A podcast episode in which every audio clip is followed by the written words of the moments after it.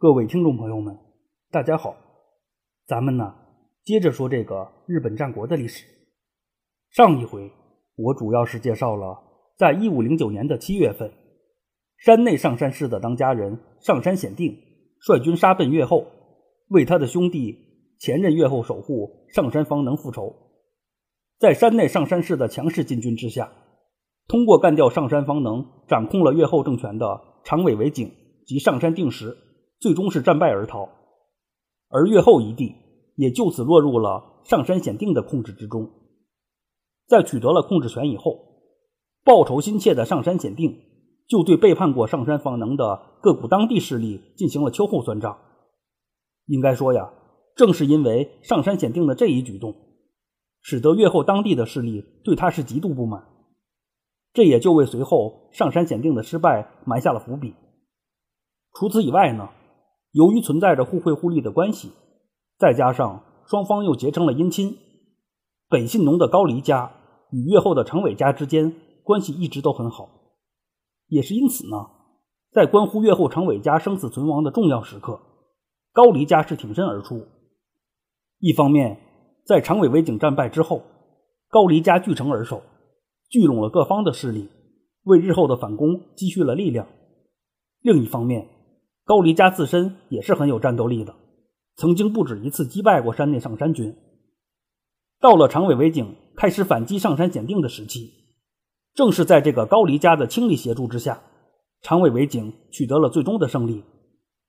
一五一零年的六月二十号，在长森原进行的决战中，山内上山氏的当家人上山显定战死，而获胜的长尾为景则是自此开始了进一步控制越后国的行动。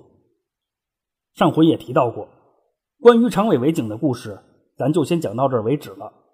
一来呢，是因为时间线的关系；二来呢，是因为上山显定除了是山内上山氏的当家长尾为景的对手以外，他还是时任的关东管领。虽然到了一五一零年前后，关东管领的影响力已经是大不如前了，可是不容否认的是啊，关东管领之死。还是会对当时的时局造成很大的影响。在上一回里，我用东虎、西狼、南竹、北辰、中双雄来指代了一五一零年前后的英才人物。所谓的东虎、西狼、南竹、北辰、中双雄，分别是武田信虎、尼子经久、北条早云、长尾为景以及大内义兴和细川高国二人。在这其中。受到上山显定之死影响最大、最直接的，应该就是北条早云无疑了。在此之前，山内上山氏与山谷上山氏是互为敌对的关系。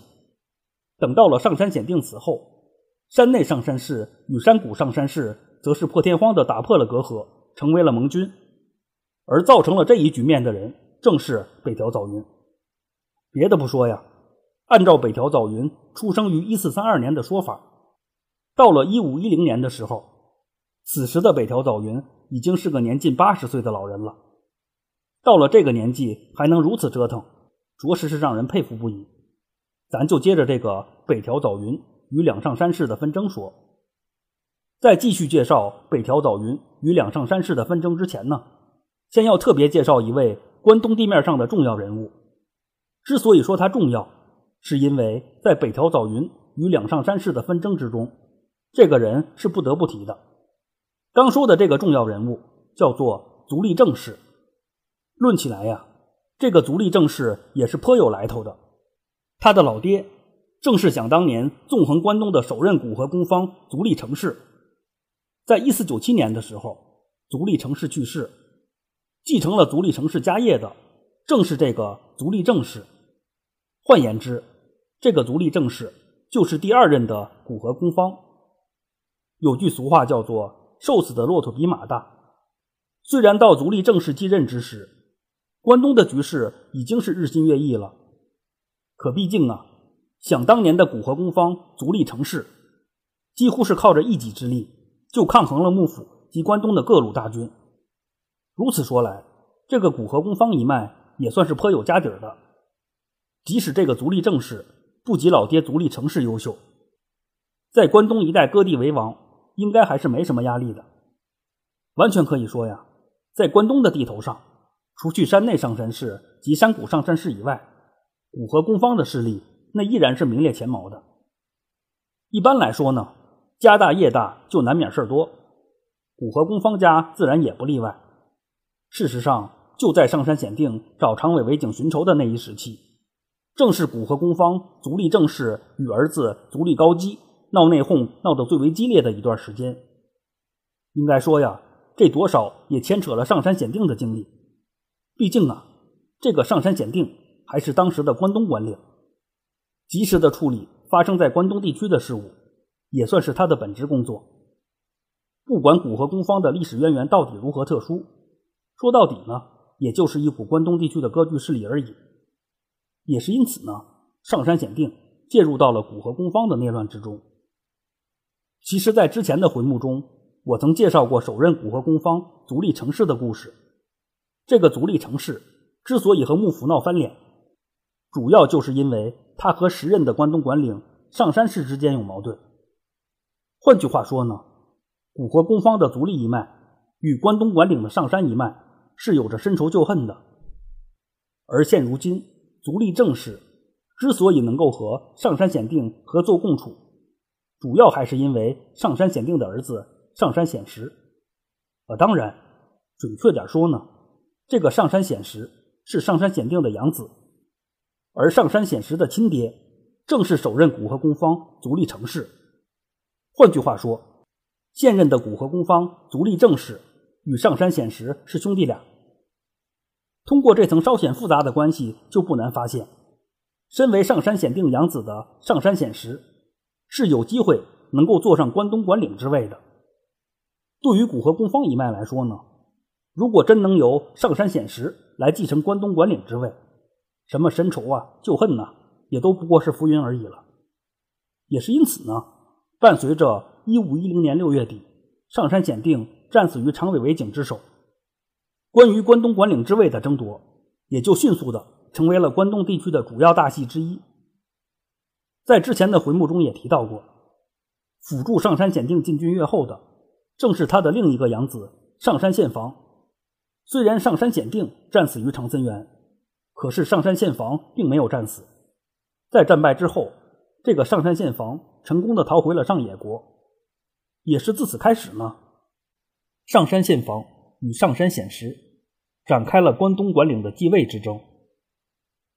第二任的古河公方足利正氏，自然是站到了兄弟上山显实一方，而上山宪房则是借助了古河公方家内讧的机遇，拉拢了足利正氏的儿子。足利高基，除去关东管领层面的争夺以外，在古河公方的势力卷入以后，山内上山氏的内乱也就此开始了。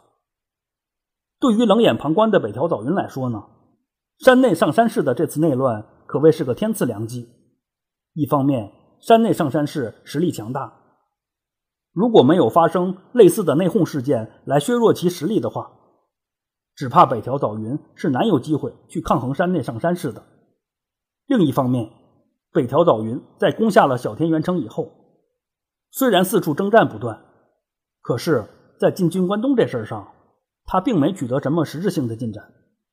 在山谷上山氏难于突破的前提下，山内上山氏的内乱无疑是给了北条早云更多的选择。总之吧，或许是北条早云本就不愿错过这个难得的良机，又或许是北条早云迫于年龄增长的压力。胆子也随之大了，在这个突如其来的机会面前，准备的并不充分的北条早云决意放手一搏了。事实上，就在上山显定与长尾为景激战正酣的那一时期，北条早云就已经不声不响的策反了山谷上山氏的家臣上田正胜。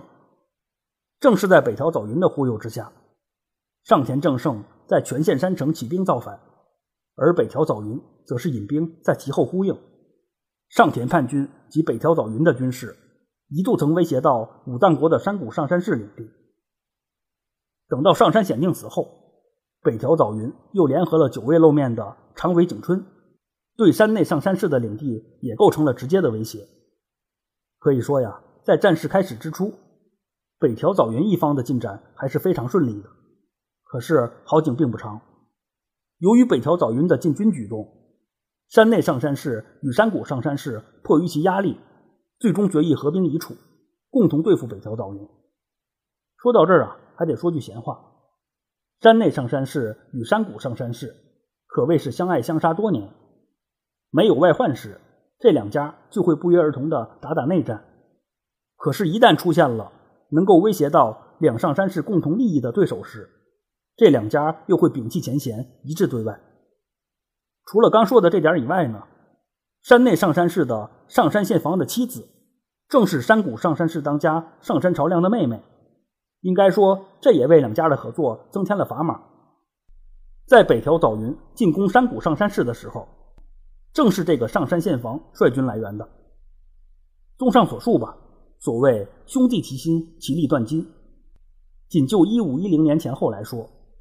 联手合作的两上山氏还是很靠谱的，别说北条早云，只怕当时天下的其他知名势力，也未必能在两上山氏的联军面前讨到什么便宜。一五一零年的七月初，在两上山氏联军的合击之下，北条早云很快就丢掉了全县山城这一进军武当的大门。与此同时呢，一直奉命伺机夺取小田原城的山谷上山氏重臣三浦家。也在北条早云的背后发动了进攻，这就使得北条早云陷入了腹背受敌的境地。一开始顺风顺水的北条早云，很快就陷入了全面的被动之中。如果就此发展下去，只怕北条早云的小田原城都未必能保得住。也是因此呢，在权衡利弊以后，北条早云又装起了孙子，向对手求和。这个上回也提到过。由于当时，争夺关东管领的内乱愈演愈烈，古河公方家也连带着加剧了家族内乱。担心独木难支的山谷上山氏，最终是答应了北条早云的求和。在这唯一需要强调的是啊，从始至终，北条早云都是进攻一方。两上山氏联军的反击固然犀利，可是仅就战场上的形势来说呢，这双方只能算是陷入了僵持。如果山内上山氏因为其内乱的原因不能持续作战的话，那战局的结果还真不好说。北条早云即使不能战胜山谷上山氏，只怕也会给山谷上山氏带来很大的损失。而这种情况对于山谷上山氏来说，明显是得不偿失的。也是因此呢，可以说这双方都有停战的需求啊。不管怎样吧，虽然此战北条早云被打得够呛，可是毕竟啊，他的根基还在。与两上山氏的及时休战，也使得北条早云得到了喘息的机会。在此战后，估计啊，北条早云也做了全面的批评和自我批评。一方面，北条早云深刻的认识到，所谓的 “no 作 no 带是多么痛的领悟。既然自己早先就已经确立过逐步啃食两上山氏的战略，又何必急于求成，适得其反呢？与此同时，北条早云也深刻地认识到了三浦氏的威胁所在。如果说与两上山氏联军的战斗还存在着溜之大吉的可能性的话，那被三浦氏从背后包抄，无疑是更为致命的。也是因此呢，北条早云决意稳扎稳打，先解决掉三浦氏这个后顾之忧。在之前的回目中也提到过，在北条早云夺取小田原城以后，三浦家就奉了上山朝良之命。伺机夺回小田原城，而三浦军也会时不时的率军来犯。即使是在北条早云与山谷上山氏达成和谈以后，三浦军依然会不忘初心的偶尔来光顾一下。对于这个难缠的对手，北条早云决定延续之前的乌龟战法，依然是依托坚城，避而不战。啊，当然，这只是北条早云温水煮青蛙的惯用套路。和他之前对付大森藤赖的方法并没有什么本质的差别，只不过这一次用来煮青蛙的时间会更长而已。估计呀，经过了多年的小田原城周边免费游以后，此时的三浦军已然是习惯了龟缩不出的北条早云。这无疑是北条早云所希望看到的结果，也是因此啊，可以说对于三浦军的反攻已经可以提上日程了。可是。北条早云依然是选择了按兵不动，或许是受到了最近战事失利的影响，年近八旬的北条早云决意耐住性子，再煮一煮三浦氏这只难缠的青蛙。由于时间线的关系呢，北条早云对于三浦氏的反击还要晚些时候再讲。关于北条早云的故事，就先讲到这儿为止。可以说呀，经过了一五一零年的这次战事之后，北条早云与两上山氏及古河公方的对立就算是开始了。等到了日后，正是在打败了两上山氏及古河公方以后，由北条早云所创建的后北条家才算是坐上了关东霸主的位子。啊，当然，这些都还是后话。咱先说回来，一五一零年可谓是个多事之年，也可以看作是日本战国时代的一个重要节点，因为就在这一年里，发生了很多影响深远的大事儿。就比如已经讲过的武田信虎初步平定了甲斐，长尾为景进一步掌控了越后，关东管领上山显定战死，山内上山家及古河公方家各自引起的内乱。以及北条早云与两上山氏开战等等。除此以外呢，有两个对日后影响很大的小朋友也是在这一年出生的。这两个小朋友都可谓是当时的后起之秀。之所以这样说，一是因为这二位后来的成就都很大，二是因为这二位的名字里面都有个“秀”字。啊，当然，这是按照他们最广为人知的名字来说的。刚提到的这两个出生于一五一零年的小朋友，一个叫做松永久秀，一个叫做织田信秀。关于他们的故事，后边一定会去讲。